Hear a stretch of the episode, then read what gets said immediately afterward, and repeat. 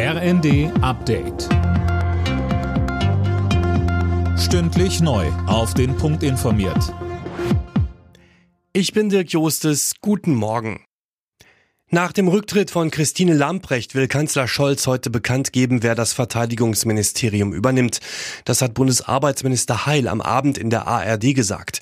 Er selbst will den Posten nicht, sondern Arbeitsminister bleiben. Im Gespräch sind unter anderem SPD-Chef Klingbeil und die Wehrbeauftragte des Bundestags Högel. Unionsfraktionsvize Wadefuhl sagte uns.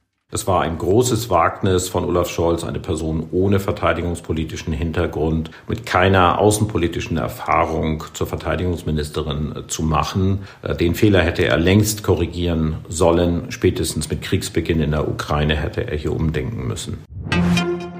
Rund 100 verletzte Polizisten und mehr als 200 Strafverfahren gegen Klimaaktivisten. Das ist die vorläufige Bilanz der Räumung von Lützerath. Allerdings, viele Einsatzkräfte seien nicht durch Demonstranten verletzt worden, sondern beim Einsatz in holprigem Gelände, wie NRW-Innenminister Reul der Bild-Zeitung sagte. Wir brauchen in medizinischen Einrichtungen keine generelle Maskenpflicht mehr. Dafür plädiert der Präsident der Bundesärztekammer Reinhardt in der Zeitung Welt. Als Beispiel nennt er Besuche beim Psychotherapeuten. Hier würden Hochrisikopatienten keine so große Rolle spielen.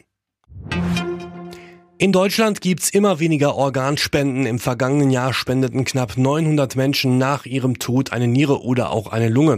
Das waren knapp sieben Prozent weniger als im Jahr davor. Axel Ramel von der Deutschen Stiftung Organtransplantation. Die meisten Krankenhäuser, die haben mehr Organspender gemeldet als in den Jahren davor. Mögliche Organspender, aber tatsächlich realisierte Organspender, das hat abgenommen. In der Hälfte der Fälle lag es daran, dass es keine Zustimmung gegeben hat zur Organspende. Alle Nachrichten auf rnd.de